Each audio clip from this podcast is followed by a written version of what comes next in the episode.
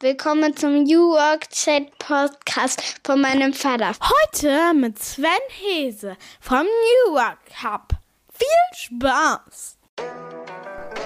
Der New Work Chat Podcast. Hören Sie rein, denn es ist ein sehr, sehr geiler Podcast. Von und mit Gabriel Rath.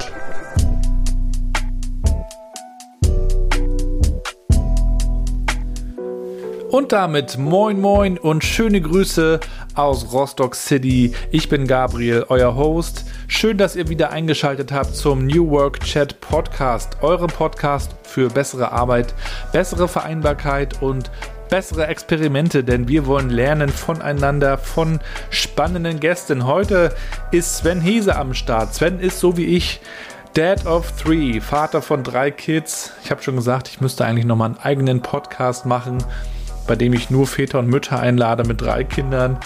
Aber heute geht es neben dem Thema Familie, was wir auch so ein bisschen streifen, wieder um die Frage, wie wir besser und anders arbeiten können. Und ja, der Sven berichtet nicht nur von seiner Vergangenheit bei Volkswagen und was er da gelernt hat, sondern auch vom New Work Hub.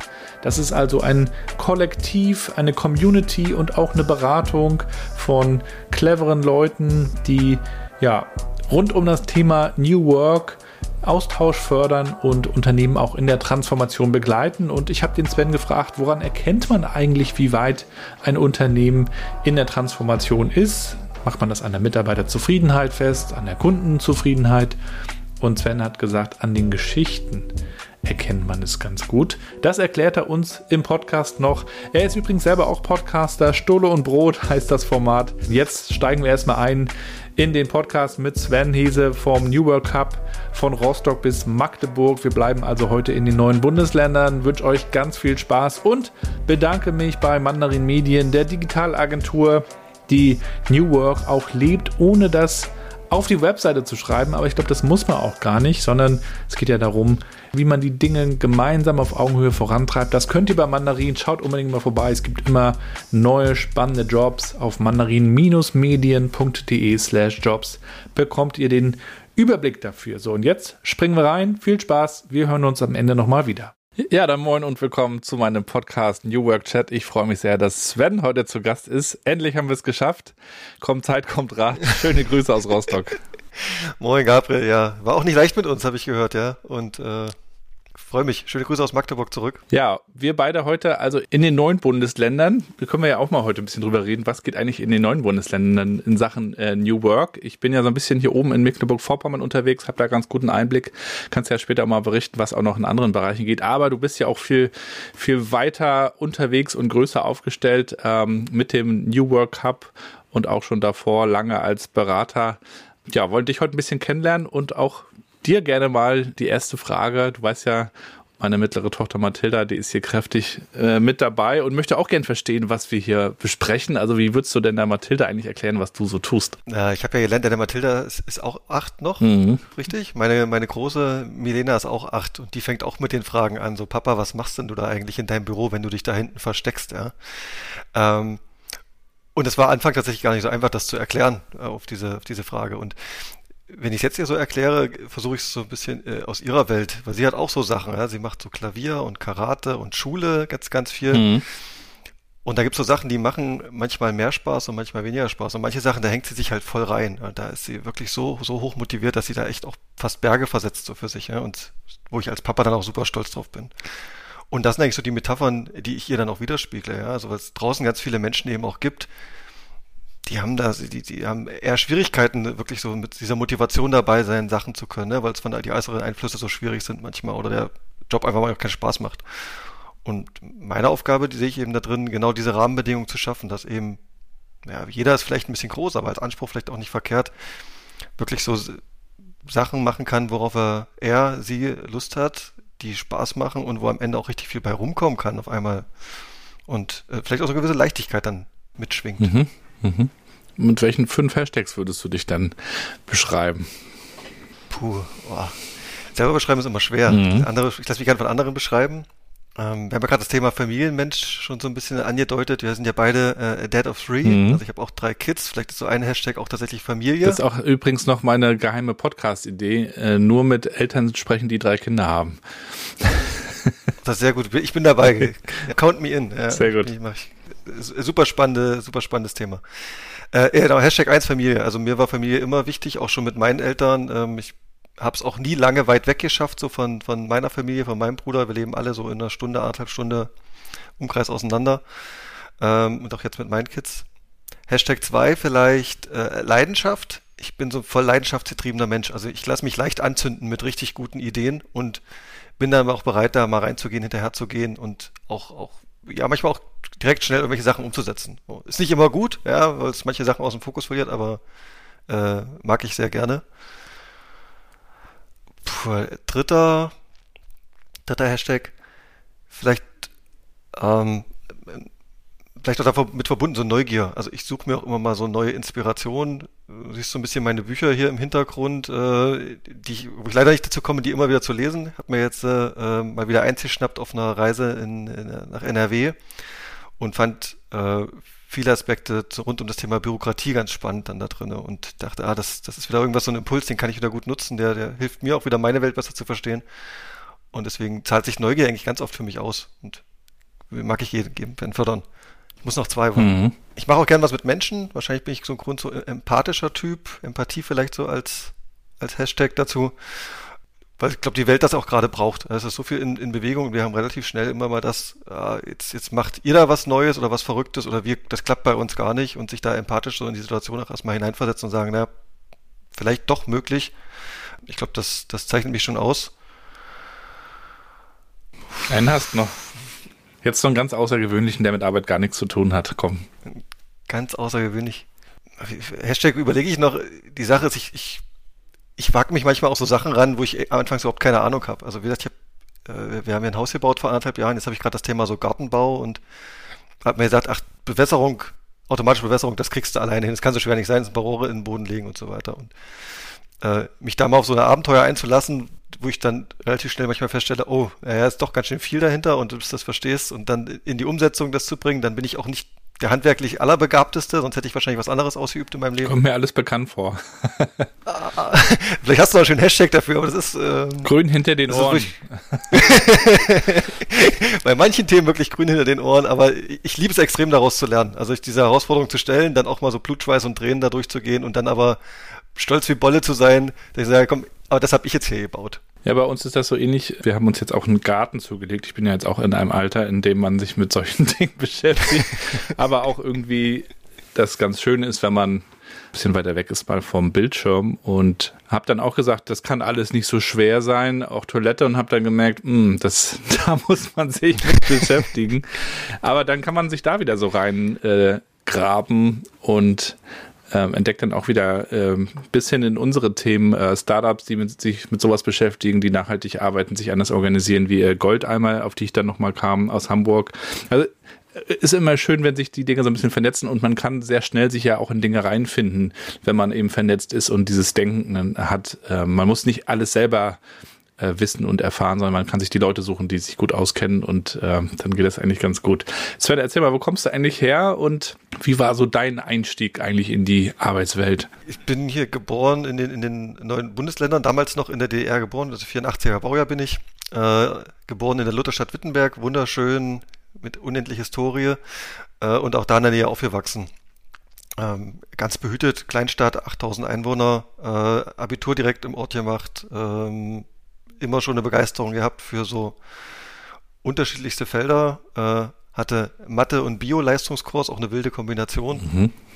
Und habe mich dann aber ähm, so ein Stück weit orientiert auch von meinen, von meinen Unternehmereltern so für die Betriebswirtschaftslehre klassisch interessiert, äh, über einen guten Bekannten nach Magdeburg gefunden, an die Universität, internationales Management studiert und alles noch rückblickend ziemlich klassische Managementlehre so alles beigebracht bekommen, ja, und zum Teil auch sehr trocken, was so Kostentheorie und sowas anging und Buchhaltung und aber auch Unternehmensführung so aus heutiger Sicht sehr, sehr klassisch und bin dann über äh, kleinere Startups, kleinere Beratung irgendwann in den Volkswagen-Konzern gekommen und habe da ähm, neun Jahre Strategie und Organisationsentwicklung gemacht und auch da alles sehr klassisch. Also auch mal mit der Fragestellung am Anfang, naja, wir haben hier ein neues Thema, dann malen wir ein Kästchen, da setzt man eine Person drauf, die Ahnung hat, dann kriegt die Menschen und Geld und dann wird die das Problem schon lösen.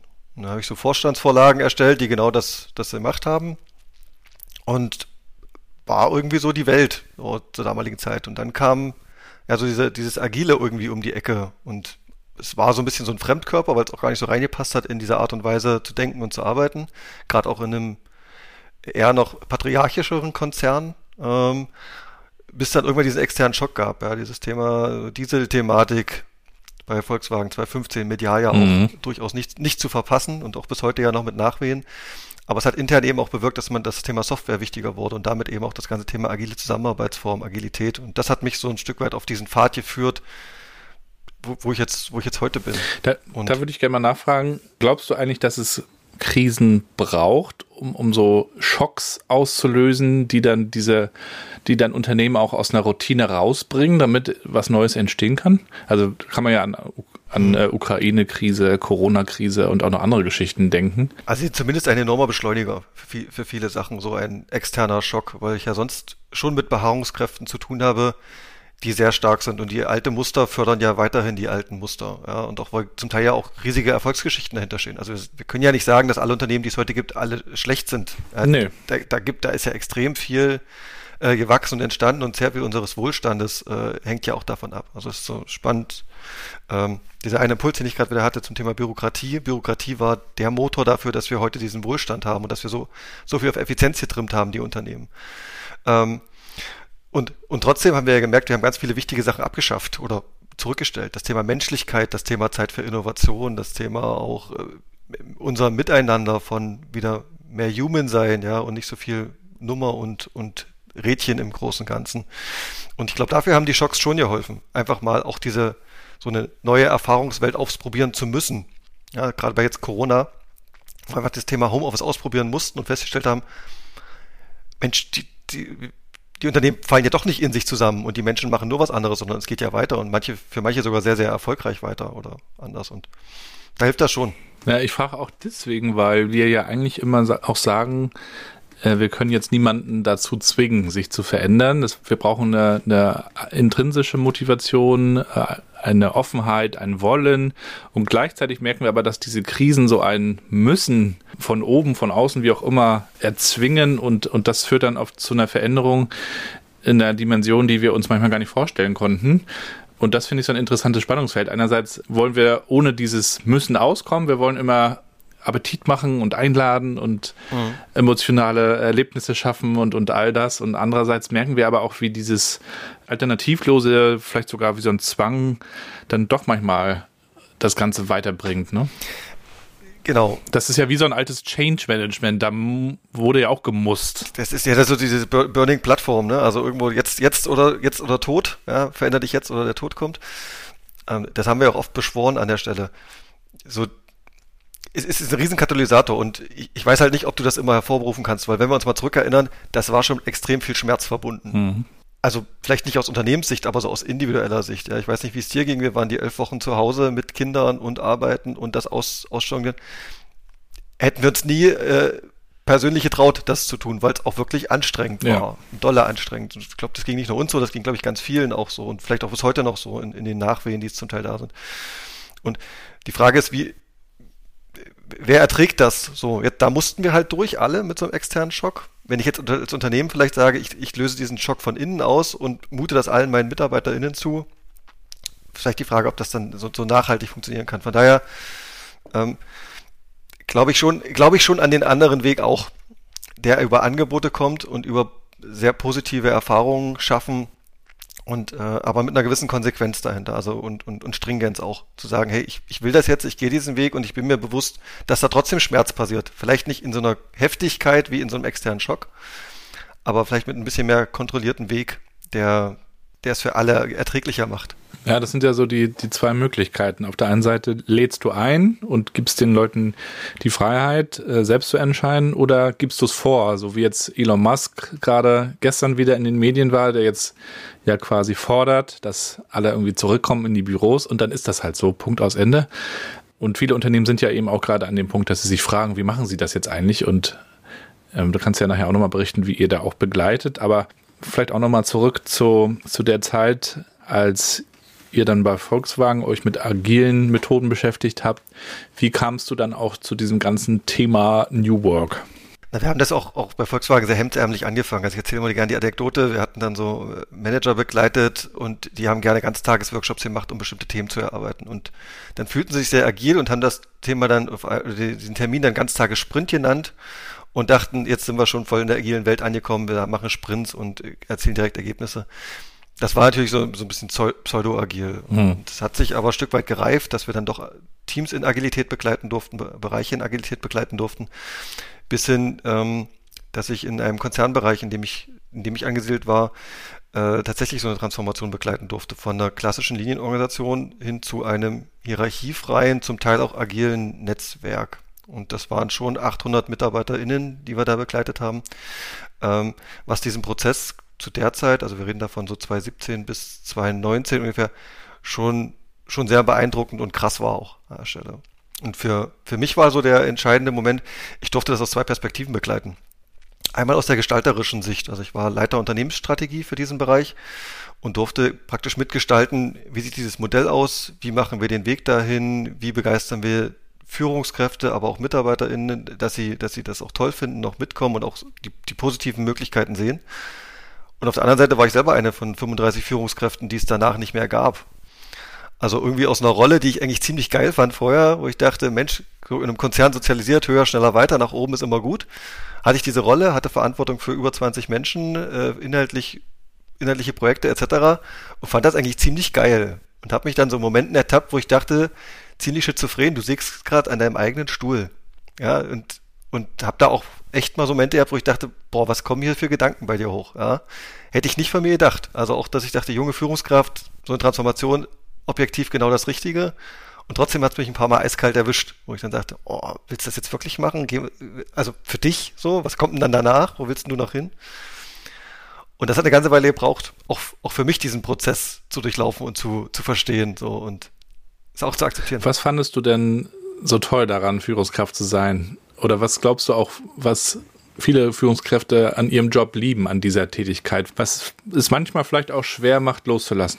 Das sind sind wahrscheinlich so drei Aspekte. Also der erste ist brutale Wertschätzung, die, die steigert. Also wenn man da aus so einer Mitarbeitersicht kommt in eine, in eine, Führungsrolle, ist man in einem ganz anderen Gremien. Man hat mit ganz anderen Personen in der, in der Organisation zu tun und hat einen ganz anderen Stellenwert. Und das, das spürt sich, fühlt sich auch anders an als so eine Art Wertschätzung. Hast einen anderen Titel glaub, und eine tolle Karte und na, und bist regelmäßig bei der Geschäftsführung, hast eine ganz andere Wahrnehmung auch von außen, dann bist du eben der Head of irgendwas und dann, oder Leiter oder Manager von irgendwas und die Leute sprechen dich halt an, weil du die Gesamtverantwortung dafür hast. Also da steckt extrem viel Wertschätzung drin und das streichelt das Ego schon, das streichelt das schon enorm, mhm. so. Dann auch das zweite ist so ein bisschen, vielleicht diese verblümte Sicht, die wir auf Führung haben und meinen, wir können ja ganz viel gestalten und dann kommt man so in diese Rolle und meint, jetzt baue ich hier ganz viele tolle Ideen und baue das auf und, und fühlt sich auf einmal so in so einem Gestaltungsfreiraum. Der ist real betrachtet, auch jetzt retrospektiv, am Ende gar nicht so groß. Weil wenn ich mich dran erinnere, wie oft ich meinen Chef fragen musste, meinen Chefchef -Chef fragen musste, irgendwelche Sachen freiklicken musste, irgendwas operativ machen musste, so ein Riesengestalter, wie ich irgendwie mich in der Rolle fühlte damals, war ich real gar nicht. Und ich glaube, das geht vielen Führungskräften auch so, dass sie meinen, ich habe einen super gestalterischen Freiraum, aber wenn man dann mal auf den Alltag guckt, ist das super viel operativ. Also bei mir waren es so 60 bis 80 Prozent. Und der Rest, der dritte Punkt, den ich super toll fand, auch war die Arbeit mit den Menschen. Also meine MitarbeiterInnen zu sehen, wie die sich entwickeln, den irgendwie aus mit meiner Erfahrung oder von meiner Erfahrung profitieren zu lassen, irgendwie mit den Pfade zu entwickeln, wie kannst du, wie kannst du hier weiterkommen in dieser Organisation, wie kannst du auch persönlich dich weiterentwickeln. Das waren auch Elemente, die die haben mir auch riesig Spaß gemacht. Also da äh, hatte ich auch so äh, Empathie wieder Arbeit mit Menschen das war irgendwas, was, was ich auch gut fand. Und ich glaube, dieses Paket haben ja viele, viele Führungskräfte heute auch, so in, in der oder ähnlicher Form. Und ich glaube, das erstmal loszulassen und vielleicht auch so ein bisschen äh, sich zu überlegen, was steckt denn in dem Neuen alles drinne, das ist ein großer Schritt. Und war auch für mich ein großer Schritt, ehrlicherweise. Mhm.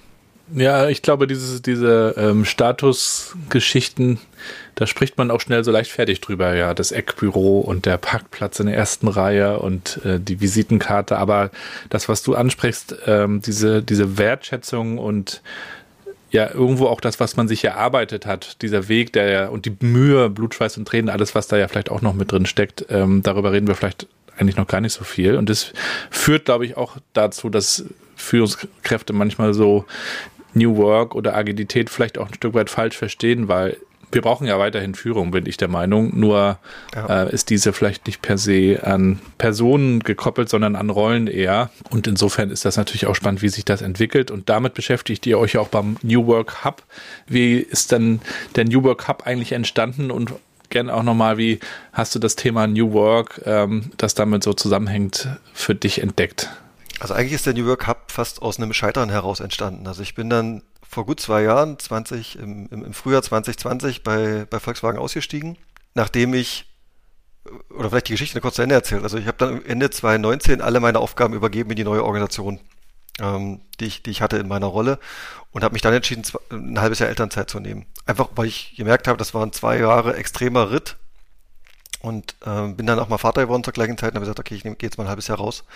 Und habe ganz viel reflektiert, auch mit den Coaches, die ich damals kennengelernt habe und ganz viel mit anderen Unternehmen äh, auch darüber gesprochen, was macht ihr gerade? Ja, so eine Transformation, macht, habt ihr es gerade auf dem Schirm, seid ihr dabei? Oder ist das eigentlich ein ziemlich krasser Schritt? Und es war für viele extrem krass, so das, das zu sehen, sowas zu tun. Und ich habe halt so ein Stück weit für mich gelernt, ich habe mega Bock auf das Thema Transformation. Also ich habe da jetzt was gelernt, was, was relativ wenige hatten zu der Zeit in, in der Konsequenz. Und ich habe halt für mich so einen so einen Bock drauf gespürt, das, das zu haben. Ähm, plus, dass ich eben auch irgendwie gemerkt habe in dem halben Jahr Elternzeit, es war mein, mein, mein dritter, äh, mein drittes Kind, du hast von den anderen beiden relativ wenig mitbekommen. Ja, irgendwie so Beratungsjob, selbst in-house in so einem riesen Konzern, ich war ziemlich viel weg. Mhm. So, und ich sag mal, diese drei Aspekte, auch dieser Familienaspekt, hat extrem durchgeschlagen, zu sagen, hey, ich, ich muss jetzt mal raus. Mitte 30, du hast jetzt nochmal die Chance, nochmal was anderes zu machen. Bin dann ausgestiegen, habe mich irgendwann durchgerungen zu kündigen, mit meinem Chef und die Geschäftsführer alles gesprochen, äh, richtig schlechte Nächte gehabt zwischendurch, noch, weil ich dachte, bist du denn bescheuert, du gehst hier raus, hast einen super sicheren Job. Ähm, und bin dann halt mitten in Corona ausgestiegen, ja, völlig ungeplant, hatte, hatte eine richtig tolle Idee, wie ich da äh, Beratung machen will, auch von extern, wie ich es auch selber aufbauen will. Und auf einmal zog mir Corona praktisch einmal die Beine weg. Ja, einmal auf dem Popo gelandet und äh, alles, was ich mir vorgenommen hatte, war auf einmal nicht mehr, nicht mehr da. Und äh, ich habe dann mit ganz vielen Menschen auch wieder, wieder gesprochen, ganz tolle Leute kennengelernt. Und für mich ist auch so gereift das Thema, äh, ich wollte mit Agil aussteigen, ich wollte agile Transformation begleite ich. Ähm, aber da steckt ja noch so viel mehr dahinter. Ja. Es ist so viel Kultur, es ist so viel auch, auch äh, das ganze Thema äh, Purpose, also wofür machen wir das und was ist, was ist der Zweck unseres Handels und wie setzen wir so in Sachen konsequent um. Und irgendwie hat sich im Laufe von 2020 so dieses Thema New Work als eigentlich als die richtige Klammer oben drüber ähm, er, ergeben. Ja, dann hatte ich das Glück, tolle Leute zu treffen. Tolle Menschen, die echt Bock hatten auf das Thema und mit mir was zu, zu verändern. Die auch wie ich gesehen haben, es gibt eine tolle LinkedIn-Welt, da, da schreiben alle Unternehmen, wir sind fertig, wir machen hier New Work und Agil, Haken dran, ne? unsere Leute sind schon angekommen. Und dann sprichst du mit den Menschenunternehmen und es ist halt alles noch genauso, wie ich es von fünf Jahre vorher bei Volkswagen kannte und dachte, naja, das ist, hat halt nichts mit New Work zu tun, so. Und das war vielleicht so ein bisschen die KM-Idee, die uns dann alles da mittrieben hat und gesagt hat, hey komm, wir müssen da was machen. Wir machen da was und wir machen das bunt und wir machen das laut und wir packen jetzt richtig viel Aufmerksamkeit auf das Thema und dann gucken wir mal, was passiert. So, das war eigentlich der initiale Push, den, den wir hatten. Und so ist der New York Cup entstanden, Ende 2020. So auch aus der, auch aus bisschen Trotz, so aus dem, aus dem Corona-Jahr. Das muss jetzt noch mit irgendwas Gutem enden. Ja, das kann jetzt nicht einfach so raus, auströdeln, das 2020 noch irgendwas Gutes muss noch haben. Wir gründen jetzt hier noch den Hub auf den letzten Metern. So, das war, das war so die Idee. Und ähm, sind auch da nicht gestartet mit irgendwie einem fixen Produkt und haben gesagt, hier, wir machen jetzt die neue New Work Beratung und wissen alles besser, sondern wir haben gesagt, nee, wir wollen erstmal Menschen zusammenbringen, wollen die, die Idee streuen und wollen ähm, gucken, was so resoniert. Ja, und das, das war so ein bisschen der, der, Anst der, der Anfang von all dem. Haben äh, mit dem Open Tuesday ein Format geschaffen, wo wir auf einmal 150, äh, 200 Leute in den ersten Veranstaltungen hatten, wo wir merkten, da, da ist voll der Nerv, ja, voll der Nerv getroffen. Die Menschen hatten irgendwie Lust, sich dazu auszutauschen. Die fühlten sich alleine, fühlten sich mit ihren Themen alleine gelassen. Und wir hatten auf einmal so eine Plattform geschaffen, wo die Leute Bock hatten zu sagen, hey, ich bin da und ich kann mich vernetzen und ich kann hier Beziehungen aufbauen. Das tut so gut, darüber zu reden. Und es gibt ganz andere. Und äh, da kamen mal erste Ideen, was man konkret eigentlich auch tun sollte, ja, dass so das Thema Purpose auf einmal eine riesen Bedeutung hatte, wenn ich im Homeoffice bin und völlig egal, für wen ich da jetzt arbeite, ja, ich komm, hab nicht mehr dieses Branding und diese Küche und diese Menschen, sondern ich sitze vor einer schwarzen Kiste, das kann ich für jedes Unternehmen machen, ja, also wofür mache ich den Kram überhaupt? Und so sind so ein Stück weit die, die Themen Stück für Stück auch geboren worden, mit denen wir uns dann da beschäftigt hatten und wo wir eben auch wussten, hey, da, da können wir eben auch einen Beitrag leisten als New Work Hub. Und vielleicht kannst du auch nochmal erklären, der New Work Hub ist jetzt quasi ein Netzwerk oder ein Kollektiv, ist ja auch mal so ein schöner Begriff. Es ist jetzt aber keine ausgegründete Firma, oder? Wir sind mittlerweile eine Genossenschaft, mhm. die haben wir gegründet. Gesagt, ich auch nochmal vielleicht zwei Sätze dazu, warum das eine Genossenschaft geworden ist. Wir machen drei Dinge eigentlich. Also wir sind immer noch, das Community-Thema ist uns immer noch wichtig und wir, wir suchen gerade Wege, wie wir vielleicht so eine Art, Kollektiv ist ein schöner Begriff, so eine Art, also die Community auch noch mehr verstetigen und auch noch, noch mehr diesen Austausch halt fördern, weil das, das ist uns wichtig und da haben wir halt über die Jahre extrem. Über die Jahre, letzten beiden Jahre. Rede, rede schon wie so ein alter weißer Mann, ja, über, über die letzte Zeit eben auch gemerkt, wie viel, wie viel Positives da auch entsteht, was auch das, was wir nicht mehr kontrollieren, also auch was nach den Veranstaltungen sich Menschen dann zusammengefunden haben und irgendwelche tollen Projekte gestartet haben, die, die nachweislich halt bei uns irgendwie gestartet sind. Also das bleibt weiterhin wichtiger, wichtiger, wichtiger Kern auch, den wir jetzt verstetigen wollen auch und auch mehr noch in Richtung so vielleicht auch Plattform, Ökosystem zu denken, wie kann man das noch, wie kann man dieses New Work Spielfeld auch irgendwie vergrößern. Und der andere, der andere Bereich ist aber auch, wir sind auch eine New Work Beratung. Wir begleiten Unternehmen auch aktiv auf, auf diesem Weg. Also nicht bloß drüber reden und irgendwie nette Impulse setzen, sondern auch sagen, wenn es hart auf hart kommt oder ihr ernst machen wollt, dann, dann bringen wir auch die Expertise mit, beziehungsweise bringen auch die Menschen mit, die euch da helfen können. So. Und das dritte, ähm, wo wir uns immer wieder ausprobieren, ist auch so Trainingsformate. Also wo können wir denn das Wissen, was, was es gibt in der New Work Welt, irgendwie auch zusammenbringen, facilitieren und irgendwie in, in gebündelten Formaten auch äh, in, rausbringen, in die Menschen bringen. So, das ist vielleicht das, was was uns uns da wichtig ist. Und ja, wir sehen schon aus einer Gemeinschaft herauskommend, ja. Also so wie, wir entstanden sind, aus der Community heraus zu verstehen, was, was jetzt die Arbeitswelt braucht, wollen wir auch diese Community eben ganz stark in den Vordergrund rücken und immer wieder auch einbinden und ähm, suchen da jetzt auch für unser Wachstum eigentlich den, den richtigen Pfad. Also auch da, vielleicht hast du noch ein paar Tipps aus deinen vielen Podcasts, wie das andere machen. Ähm, aber für uns ist klar, wir sind jetzt im Kern fünf, fünf Gründerinnen und wir wissen, wir, wir wollen wachsen, machen das gerade halt sehr viel mit, mit Beziehungen, mit Freelancing etc. Aber wir wollen auch nicht irgendwie die nächste Beratung sein, die jetzt irgendwie 30 Leute einstellt und irgendwie da ganz klassisch irgendwelche Strukturen aufbaut und dann eine klassische Beratung ist. Irgendwie wollen wir das anders machen. Also das ist so ein bisschen eine Maxime, die wir haben. Wir wollen Wege anders versuchen und finden und ähm, eruieren das gerade und hoffen, dass wir so im zweiten Halbjahr eine ziemlich coole Idee haben, wie das aussehen kann. Ich habe ja auch schon einige Vertreterinnen von Beratungen hier zu Gast gehabt und äh, irgendwie sind auch alle nicht mehr so happy mit den ganzen Wordings. Also Agentur, hm, passt nicht mehr, Beratung passt nicht mehr. Und ich habe bei euch gesehen, äh, ihr redet ja auch von äh, auf Augenhöhe zusammenarbeiten, partnerschaftlich. Das, das erlebe ich immer öfter. Aber sind dann äh, aus eurer Erfahrung die Unternehmen auch schon bereit dafür? Denn die sind es ja oft anders gewohnt, ja. Die, die kommen ja oft mit einem Auftrag und dann wird jemand gesucht, der das vielleicht auch nochmal spiegelt, aber manchmal auch einfach umsetzt. Und jetzt ist es ja eher so der Ansatz bei euch wahrscheinlich auch, dass man zusammen sich auch mal das Grundsätzliche anschaut und hinterfragt. Und äh, das ist ja auch manchmal auch unbequem. Also wie erlebst du da auch so die, die Wirtschaft eigentlich an der Stelle, wenn sich Beratungen jetzt neu erfinden und weiterentwickeln? Tun das Unternehmen dann auch schon? Wir sorgen da ab und zu immer noch für Irritation, würde ich sagen. Also ich hatte ja gesagt, wir, wir haben das Thema ja und auch uns bewusst äh, bunt und laut gemacht. Ja, Pink und Lila als Kernfarben, die wir haben. Wir reden sehr viel oder schreiben sehr viel in Großbuchstaben. Auch unser, unser Wording ist Großbuchstaben und auch, auch auf LinkedIn und den Veranstaltungen versuchen wir sehr viel Tamtam und Lautstärke, um das, um das Thema zu machen. Das irritiert tatsächlich einige. Weil dann sagen, oh, also ihr mit euren Gedanken und so, ihr seid manchmal schon irgendwie noch, ihr fühlt, fünf Jahre zu, fünf Jahre voraus. Ja, so wir stehen jetzt gerade hier und das ist irgendwie so fünf Jahre weit weg und oh, da müssen wir erstmal übersetzen. Ja, das braucht erstmal so ein bisschen Dialog dann auch und bis wir dann halt uns dann annähern und dann feststellen, ja, aber ihr braucht diesen Musterbruch. Mhm. Also ihr könnt, die, diese alten Muster sind, hatten wir Anfang schon, die alten Muster sind super stark, die ihr so habt. Und wir, wir sind euer Musterbruch, ja, der permanente Musterbruch. Deswegen sind wir nicht irgendwie blau und weiß und klassisch mit Anzug, so die klassische Berater, das ist halt, wenn du das Alte weitermachst, bleibst du halt auch beim Alten. Und deswegen sagen wir, wenn ihr wirklich euch ernsthaft bewegen wollt, dann traut euch, dann müsst ihr halt auch mutig sein. Das ist nicht für alle was. Also wir haben auch tatsächlich Projektabsagen genau aus dem Grund, weil wir, weil wir denen halt zu weit und zu bunt sind. Äh, witzigerweise aber auch Kunden, die im zweiten Anlauf dann doch sagen, ach Mist, die konservative Variante, für die wir uns erst entschieden hatten, die hat uns überhaupt nicht weitergebracht, sondern könnt, habt, habt ihr doch noch Lust, mit uns was zu machen? So, und wo ich dann sage, das ist eigentlich ein ziemlich cooler, also A ist mal ein ziemlich cooler Schritt vom Unternehmen zu sagen, ich gestehe, also wir gestehen uns das ein, ja, das auch noch so offen zu kommunizieren und dann aber auch sich auch voll drauf einzulassen auf den Weg mit uns. Das ist eigentlich eine gute Voraussetzung. Mhm. Ihr habt ja sechs Kernthemen, Purpose, Strategie, Selbstorganisation, Kultur, Tools, Leadership und Workplace. Wenn ihr mit Unternehmen sprecht, die kommen ja auch sicherlich mit unterschiedlichen Hintergründen auf euch zu, stehen an, an irgendeinem Punkt auf ihrem Weg. Wie startet ihr die Zusammenarbeit? Gibt es ein Thema, was ihr euch mal als erstes anschaut? Gibt es irgendwie so ein, zwei Fragen, die ihr am Anfang stellt? Ähm, oder sieht es jedes Mal anders aus? witzigerweise kommen die Unternehmen meistens aus den, ich nenne die immer so eher die, die handwerklicheren Themen, also so Workplace oder Tools, also wo es so wirklich um was, was Greifbareres geht. Manchmal so das Thema Selbstorganisation, Agilität. Das sind so die Einstiegspunkte, die bei uns angefragt werden. Oder eben ganz, ganz lose, wir wollen was mit New Work machen, haben keine Ahnung.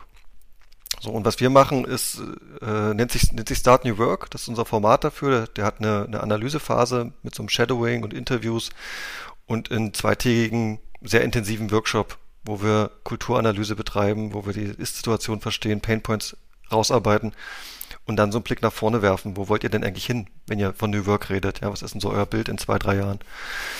Und äh, spannenderweise ist bei 99,87 irgendwas Prozent das Thema, was wir anfangs hatten, nicht das Thema, was wir tatsächlich als erstes bearbeiten. Ja, also wenn es um was ich Workplace geht, wir wollen irgendwie schicke neue Büros haben, landen wir ganz oft dann beim Thema so Zusammenarbeit und Kultur. Wir machen jetzt ja, also, Coworking bei uns. Wir machen jetzt, wir machen jetzt Coworking oder wir haben Innovation Space, der muss bunt werden oder wir, weiß ich nicht. Oder wir wollen jetzt hier irgendwie tolle Collaboration Tools einführen, helft uns mal da irgendwie Kanban oder Scrum Logik draufzusetzen oder sowas. Und dann kommen wir halt in diesen Analysen oft dazu, ja, aber seid ihr überhaupt so weit? Also, wie tickt ihr denn als Organisation? Ihr seid total Prozess- oder Hierarchie getrieben. Was wollten ihr mit einem tollen, schicken Office-Space, wo sich sowieso keiner hinten reinsetzt? Sondern dann eher zu gucken, ihr habt da auch Kulturthemen ganz große und lasst die mal mindestens mal parallel angehen, wenn nicht sogar in den Vordergrund stellen, bevor ihr anfangt, irgendwie schick Geld für irgendwelche bunten Möbel auszugeben oder irgendwelche Tools, die keiner will. Interessant ist ja auch, mit wem man spricht. Ne? Das kann die IT sein, Personal, Kommunikation, Geschäftsführung bestenfalls auch alle. Ähm, wie macht ihr das? Also schaut ihr, dass ihr dann möglichst früh irgendwie auch die verschiedenen Perspektiven zusammentrommelt in irgendeiner Art von Kernteam oder äh, seid ihr manchmal auch irgendwie auf einer Ebene mehr oder weniger fest? Also gerade in Konzernen ist es ja manchmal auch dann so die, die Personalabteilung und erzähl mal, wie, wie sieht das aus? Genau, das hängt so ein Stück weit von der, von der Größe der, der Company ab und auch dem Einstiegspunkt. Also unser Ziel ist es schon, das möglichst breit, die breiten Perspektiven da auch reinzubekommen. Ja, und dann irgendwo das, das komplette Führungsteam irgendwie mit abzubilden, oder zumindest die, die Führungsbereiche mit abzubilden im ersten Schritt auch, weil die ähm, auch die sind, die sich wahrscheinlich als erstes verändern müssen. Ja, du hast es ja oft, dass in der Mitarbeiter, Mitarbeiterinnenschicht ja schon ganz viel, ganz viel passiert und ganz erste Ansätze auch da sind, aber so der, der, Fisch stinkt vom Kopf, ist ja ne, der, der beliebte Satz dazu. Deswegen die ganz breit zu haben. Und ja, wir haben auch die Bereiche, wo wir in Konzernen arbeiten, wo es dann sehr dediziert ein Bereich ist. Aber auch da gibt es ja meistens unterschiedliche äh, Perspektiven drauf. Und wenn wir halt feststellen, dass sie sehr starke Abhängigkeiten haben, versuchen wir das halt in dieser Analysephase in, äh, eben auch mit rauszuarbeiten, dass wir dann halt entweder sogar noch einen Teilnehmer von einem anderen Bereich mit dazu bekommen, um so eine externe Perspektive zu kriegen, oder zumindest das in dem, in dem Shadowing mit abzubilden, dass wir auch nochmal so, so einen Blick von außen mit mit Schaffen drauf zu kriegen. Gelingt auch nicht immer, also auch da sind ja manche, die sagen, nee, wir wollen erstmal bei uns anfangen und dass die anderen bloß nicht so viel darüber erzählen, nicht, dass die noch komisch auf uns gucken, ja, dann akzeptieren wir das auch erst im ersten Schritt, aber halten die Karte schon hoch und sagen, das wird passieren und das ist ein wichtiger Schritt für euch. Also nehmt, also nehmt euch das schon mal vor, das wird, das wird auf jeden Fall kommen. Und das ist eben auch ganz wichtig, weil du eben sagst, da gibt es halt unterschiedliche Perspektiven drauf. Und und das Schöne ist aber, wenn wir so auf Kulturdimensionen gucken, das ist irgendwas, was sich in Unternehmen doch sehr, sehr breit ausdehnt. Also auch über die unterschiedlichen Bereiche hinweg habe ich so gewisse Grundkulturmechanismen, so wie gehen, gehen, wir mit Führung um, wie gehen wir mit Konflikten um, wie lernen wir etc. Das ist recht ähnlich, egal so in, in diesen Bereichen, die du bist. Und das ist schon mal ein ganz gutes Bild, äh, das zu haben. Und äh, in manchen Kontexten, gerade wenn wir nur einen Ausschnitt haben, fragen wir auch gerne mal, also wie schätzt ihr euch ein in der Kulturanalyse und wie schätzt ihr die Gesamtcompany ein? Und witzigerweise, wahrscheinlich auch sehr verständlich, schätzt man sich selber natürlich immer besser ein als die restliche Company. Aber das kannst du auch an drei verschiedenen Stellen machen in der Company, das ist immer das gleiche Ergebnis. Mhm. Und äh, das hilft aber uns extrem viel schon zu lernen, was steckt denn hinter diesen, diesen vermeintlichen Schwierigkeiten und Painpoints, die sie so haben. Ja, also klassischerweise so äh, zu viele Meetings, Fluktuation, Recruiting klappt nicht, äh, you name it. Ne? Also die, die Probleme sind ja an vielen Stellen ähnlich. Und da kriegen wir halt relativ schnell, relativ gut und auch offensichtlich raus, woran das liegt, woran das hakt. Und das ist für viele der unserer, unserer Kunden und, und Projektteilnehmer halt äh, so ein riesiger Aha-Moment. Dann zu sagen, ah, wir haben ja so eine, so eine Kuschelkultur und wir wollen uns nicht wehtun, deswegen reden wir ständig miteinander und deswegen brauchen wir so lange, bis wir Entscheidungen treffen. Und ah, okay. Mhm. Das, und das ist für uns der wichtige Startpunkt. Und dann kommen wir meistens in diese Kulturdimension und was man, was man dann danach drauf aufsetzt. Ich habe äh, eine interessante Frage gelesen in einem Newsletter. Seit, seit einem Jahr bestelle ich mir wieder ein Newsletter. Ich habe das davor jahrelang gehasst, aber es gibt mittlerweile auch äh, wirklich gute Newsletter, die guten Content bringen, finde ich. Und äh, mach mal Werbung. Hast du einen, den du empfehlen ähm, kannst? Also der äh, den ich jetzt gerade meine, ist von Hi. Hi ist ja auch eine Unternehmensberatung, gehört ja zu Axel Springer, da hatte ich den Sebastian Herzog mal zu Gast. Und die finde ich bringen ganz gute Impulse. Der Christoph Käse ist ja auch äh, mit im Board und äh, die Frage war auf jeden Fall, und die würde ich mal so ein bisschen an dich weiterreichen, verlieren deutsche Unternehmen vor lauter Krise eigentlich die Zukunft aus dem Blick? Da bin ich irgendwie so ein bisschen hängen geblieben bei dieser Frage, weil ich gedacht habe, vielleicht ist das tatsächlich ein Stück so. Also vielleicht kommen wir da jetzt langsam auch hoffentlich so ein bisschen raus aus dem Krisenmodus. Ja, die Sonne scheint wieder mehr. Ähm, wir müssen weniger mit Maske rumlaufen und so weiter. Aber trotzdem haben wir uns ja Ewigkeiten jetzt äh, über das Thema Krise unterhalten und alles, was dazugehört. Und jetzt geht es ja schon darum, wieder Appetit auf die Zukunft zu machen, sich darüber Gedanken zu machen. Ähm, wie erlebst du das? Ich glaube, wir haben grundsätzlich die Schwierigkeit, uns mit Zukunft zu beschäftigen. Also wir haben auch, auch Unternehmen, die wir begleiten, die gar nicht so sehr im Krisenmodus sind. Denen geht's zum Teil unheimlich, unheimlich gut sogar. Ja. Sie haben jetzt da irgendwie äh, Glück gehabt oder das richtige Geschäft, wo, wo, wo sie ähm, jetzt die Auswirkungen gar nicht so sehr spüren, weder von Corona noch jetzt auch von, von der Ukraine, vom Ukraine-Krieg. Ähm, aber die auch im Operativen hängen. Also ich glaube, wir haben immer so das, das, was uns am nächsten ist, ist halt so das, das operative Jetzt tun. Ja, ich habe jetzt eine E-Mail, ich bin jetzt hier triggert durch irgendwie eine Eskalation, ich bin jetzt hier triggert durch irgendwie einen, einen neuen Auftrag, neuen Kunden etc. Und diesen Schritt zurückzutreten und sich zu, die Zeit zu nehmen. Aber kurz vor der SSG. Meine Tochter ist gerade hier. Äh, Matti, suchst du dein Handy? Das lassen wir auch drin, das schneiden wir auch nicht raus. Hier ist gerade äh, Mathilda. Sucht ihr Handy, sitzt nämlich im Kinderzimmer. Das ist. Hi Mathilda. Ähm, du kannst auch mal kurz Hallo sagen, wenn du schon mal hier bist. Das wäre jetzt wenigstens mal höflich. Ne, traut sich nicht. Dein Handy liegt im Wohnzimmer beim Sekretär. Das, das ist Dad's Life, ja, ich habe ich auch manchmal. Also, dass ich dann hier, äh, warte, irgendwie an meine Tür ja, direkt. Genau. Wenn meine Jungs nach Hause kommen von der Kita, ist oft der erste Weg auch mal zu, zu Papa rein und ist auch völlig egal, was dann hier ist. Und dann sitzen sie halt auch mal mit auf dem Schoß und, und sind ein paar Minuten mit dabei. Und dann wird es meistens langweilig. Gott sei Dank ist das ja heutzutage auch von allen akzeptiert, wenn sowas passiert. Ist ja kein, kein ja. Problem mehr. Ne? Thema äh, Zukunftsorientierung. Ja, ich glaube, das fällt wirklich, wirklich vielen Unternehmen schwer, weil ähm, so dass das, wie halt so getriggert sind. Ne? Wir kennen es vom eigenen Handy, wenn das irgendwie piept und blinkt und irgendwas vermeintlich dringend scheint zieht das relativ schnell unsere Aufmerksamkeit. Und sich dann diese Räume zu schaffen, auch bewusst mit Zukunft oder Veränderung zu befassen, das ist das, was, äh, was, was schwer ist. Und äh, deswegen überlegen wir auch immer so Formate, wie man das halt direkt in den Alltag bekommt. Also wie ich halt direkt mir dann wieder neue Touchpoints schaffe, auch nicht alleine für mich, sondern meistens in einer Gruppe, so ein bisschen diesen Laufgruppenzwang-Effekt mit mhm. auf, aufbauen direkt, dass ich halt dann den Rahmen habe, weiterhin diesen Entwicklungsschritt halt auch zu machen entweder sei es im Kleinen persönlich jetzt für mich oder eben das, was ich mit dieser Organisation eben auch plane. Was uns verharrt das. Und das erlebe ich halt, das erlebe ich ganz, ganz, ganz oft bei Unternehmen. Also gerade so bei noch klassischer geprägten Strukturen, wo ähm, Tagesgeschäft und die Zahlen und die KPIs alle im Vordergrund stehen, dann renne ich halt denen hinterher und nicht der Zukunft. Du musst dich natürlich auch gut organisieren, wenn du für verschiedene Unternehmen auch im Einsatz bist, Familienvater bist. Ähm, wie arbeitest du gut?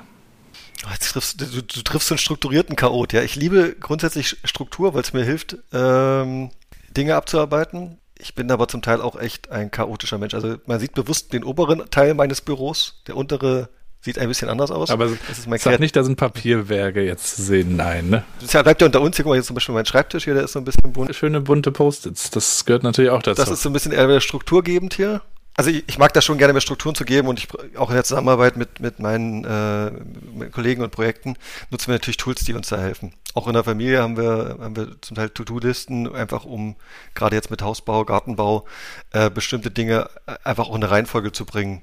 Ja, das, das des Abarbeitens. Ähm, und dann helfen mir Routinen. Ganz, ganz viel. Also äh, im Kleinen so ein, so ein Personal Check-in jeden Tag. Ja, was ist denn mir wichtig heute? Äh, was will ich unbedingt erreichen? Wofür blocke ich mir auch Zeit dafür?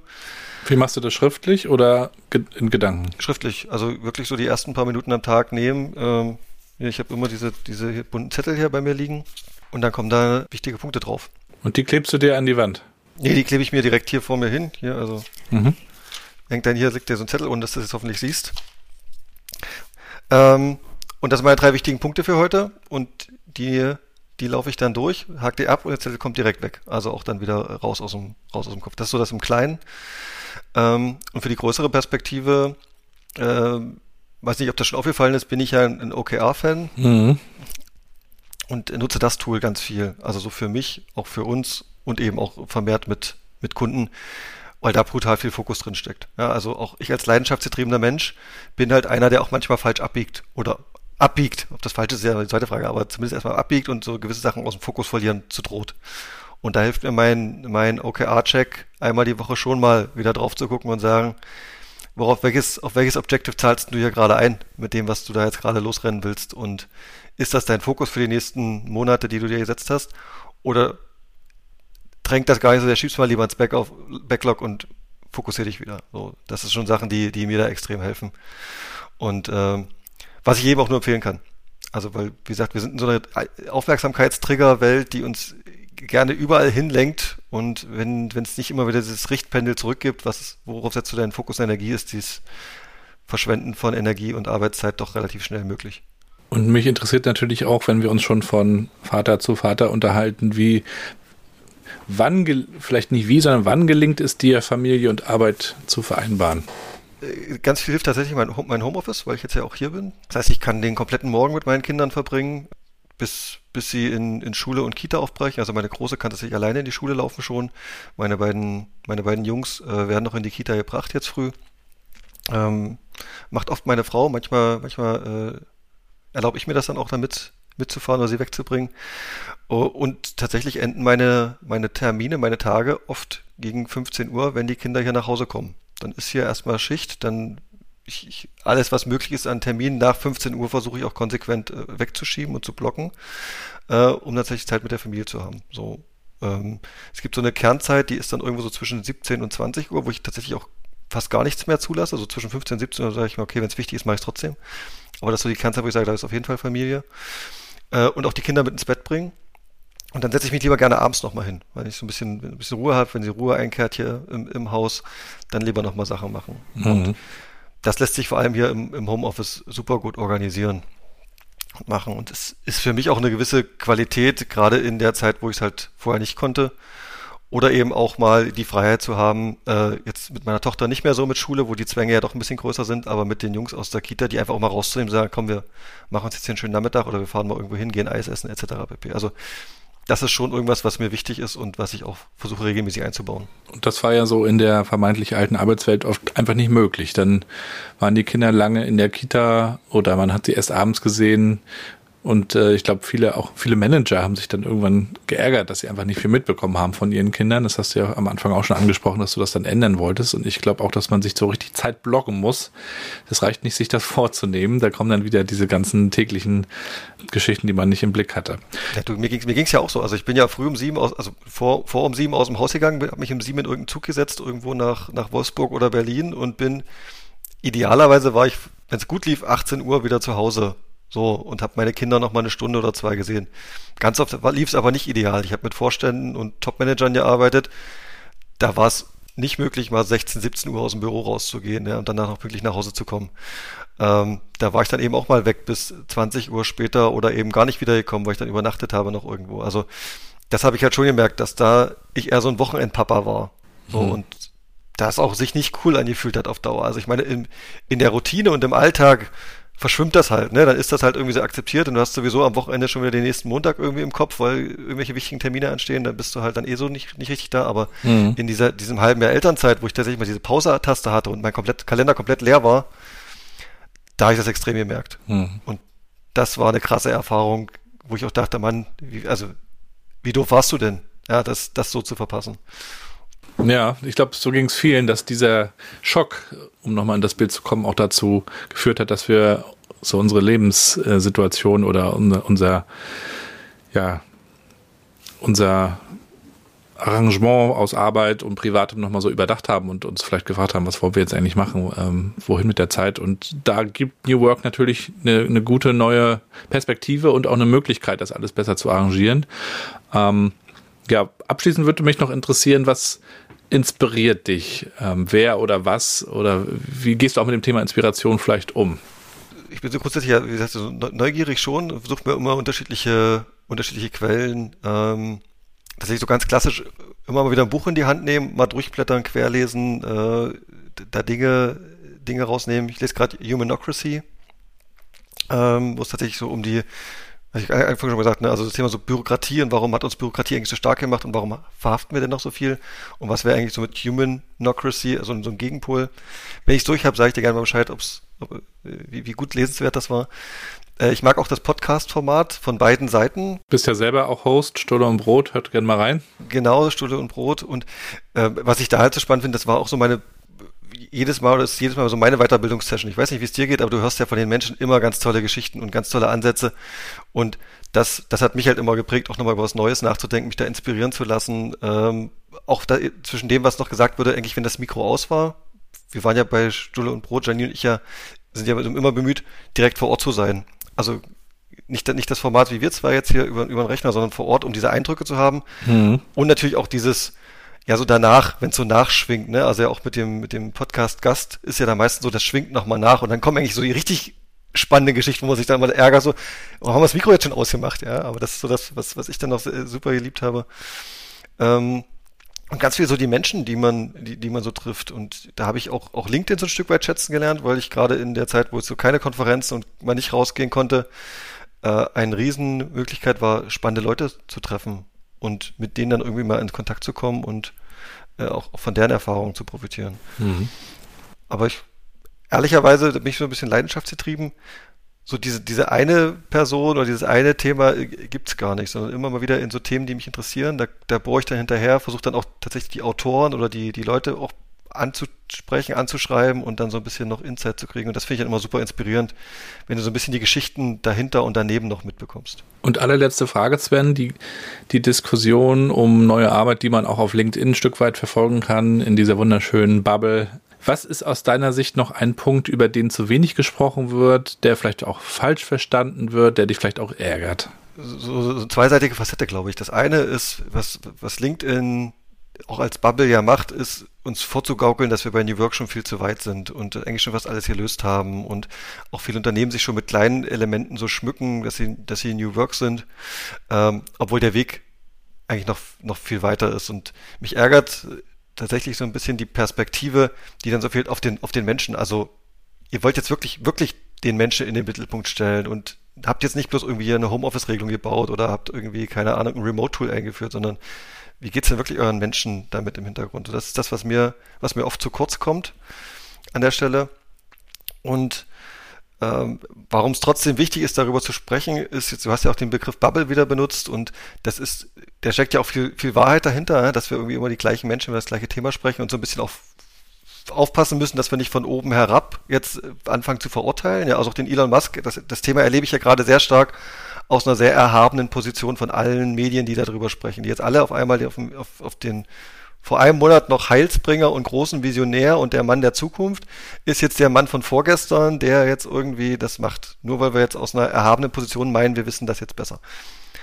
Ich, ich maß mir jetzt mal keine Meinung zu dem Thema grundsätzlich an, aber ich, ich spüre so eine Tendenz, ich sag mal, in, in dieser vermeintlichen LinkedIn-Welt. Und ich glaube, da tut uns manchmal auch so ein bisschen Demut gut und Verständnis und Empathie für die, die halt auf dem Weg sind, sich auf den Weg machen wollen oder vielleicht noch nicht bereit sind, auf den Weg zu gehen und sagen, hey, ja, da gibt's eine tolle Idee und wir erzählen euch gerne darüber und wir zeigen auch gerne euch den Weg, aber wenn ihr halt noch nicht so weit seid, dann habt ihr auch eure Gründe, ja, und lasst uns die ergründen und lasst uns daran gehen und dieses, diesen Hochmut so ein bisschen mal zurückstellen, den erlebe ich immer mal wieder mehr und das, glaube ich, tut uns nicht gut allen, die das Thema vorantreiben wollen.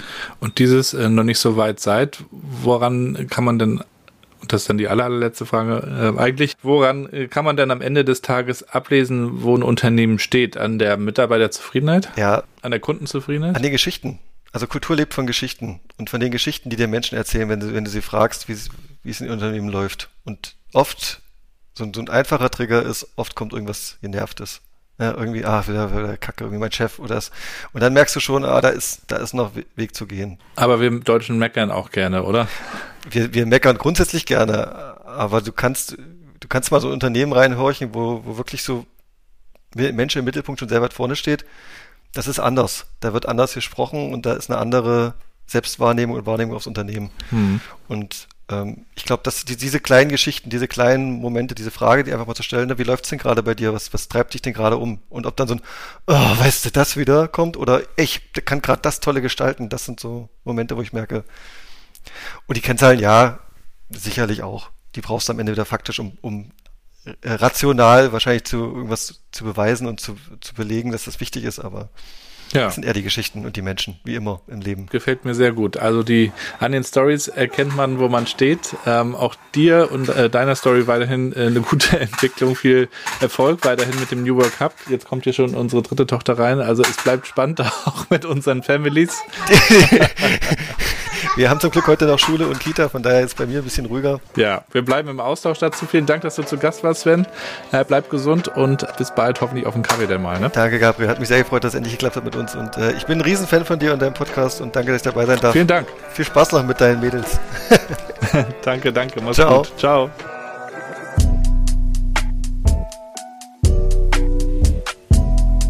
Und damit sind wir schon am Ende der heutigen Folge.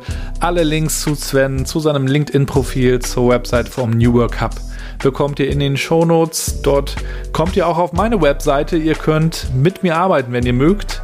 Ihr könnt mein neues New Work Sparring Programm kennenlernen. Trinkt eine Tasse Kaffee mit mir und wenn ihr mögt, unterhalten wir uns demnächst über eure Herausforderungen. Dann gibt es die Möglichkeit, in diesem Podcast zu werben. Kommt gerne als Werbepartner an Bord. Und wenn ihr mögt, könnt ihr mich auch als Keynote-Speaker buchen für eure Veranstaltung rund um New Work und Digital Transformation. Ich bedanke mich auch fürs Zuhören, fürs Supporten, wenn ihr ganz, ganz viele Sterne verteilt, kommentiert, liked, diese Folgen teilt. Und ich bedanke mich, wenn ihr mir schreibt, denn ich würde gerne von euch wissen, welche Folgen haben euch gefallen? Warum haben die euch gefallen? Und was wünscht ihr euch und vor allen Dingen auch wen wünscht ihr euch für die Zukunft? Schreibt mir das gerne über LinkedIn oder über Twitter oder über meine Webseite gabrielrad.com. Ich freue mich auf jeden Fall über den Austausch und ja, würde den Podcast gerne entlang des Feedbacks weiterentwickeln, wie man so schön sagt. Ich wünsche euch jetzt erstmal alles, alles Gute, schönes Wochenende, schöne Woche, bleibt gesund, bleibt connected und Nächste Woche geht es dann ja schon weiter. Wir hatten in den letzten zwei, drei Wochen auch Dienstag immer eine Folge und konnten euch sozusagen zwei Folgen pro Woche bieten. In der nächsten Woche starten wir aber wieder in den normalen Tonus. Also nächste Woche Freitag dann die nächste Episode vom New Work Chat. Dann mittlerweile schon Folge 118. Vielen Dank fürs Zuhören. Lasst euch gut gehen, bleibt gesund und bleibt connected.